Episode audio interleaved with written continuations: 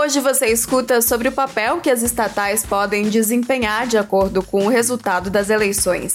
Também sobre o crescimento inesperado da economia brasileira e a história do bilionário que decidiu doar toda a sua empresa em prol da causa climática. Esse é o Vila Bloomberg.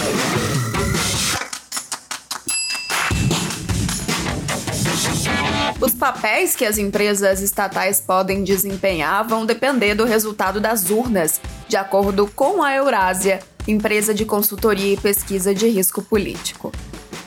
Silvio Cassione, que é diretor da empresa no Brasil, disse esta semana no Bloomberg Linea Summit que, no caso de um segundo mandato de Bolsonaro, é possível que seja seguida a agenda promovida pelo ministro Paulo Guedes, ou seja, colocar à venda o máximo possível de estatais. Para ele, a Petrobras seria o carro-chefe, focando na atividade mais lucrativa e maximizando o pagamento de dividendos.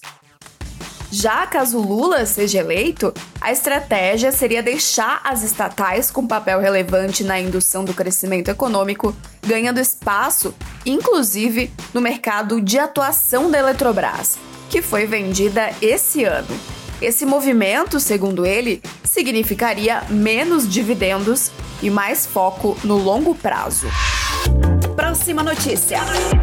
A economia brasileira cresceu muito mais do que esperado em julho, em um momento em que o presidente Jair Bolsonaro busca impulsionar a demanda com cortes de impostos e distribuir ajuda econômica à população antes das eleições de outubro. O Índice de Atividade Econômica do Banco Central, o IBCBR, que é referência para o PIB, subiu 1,17% em julho em relação ao mês anterior, superando todas as estimativas da Bloomberg, que projetava uma mediana de 0,40%. A economia, claro, continua sendo o principal foco dos brasileiros antes do primeiro turno das eleições presidenciais, em 2 de outubro. Embora a inflação tenha caído para um dígito, as autoridades do BC alertaram que seus esforços para conter os preços ao consumidor não terminaram e que esperam uma desaceleração mais acentuada. E tem mais. O fundador da Patagônia, uma marca de roupas para atividade outdoor, decidiu doar integralmente a sua empresa para um fundo e uma organização sem fins lucrativos, dedicada a combater a crise ambiental e o aquecimento global. A empresa, aliás, tem um histórico de distribuir 1% das vendas por ano para a causa.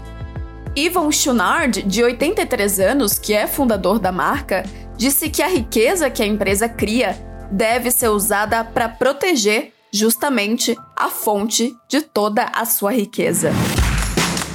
Essas foram algumas das notícias que estão lá no site da Bloomberg Linha Brasil. Entra lá em bloomberglinea.com.br para conferir mais.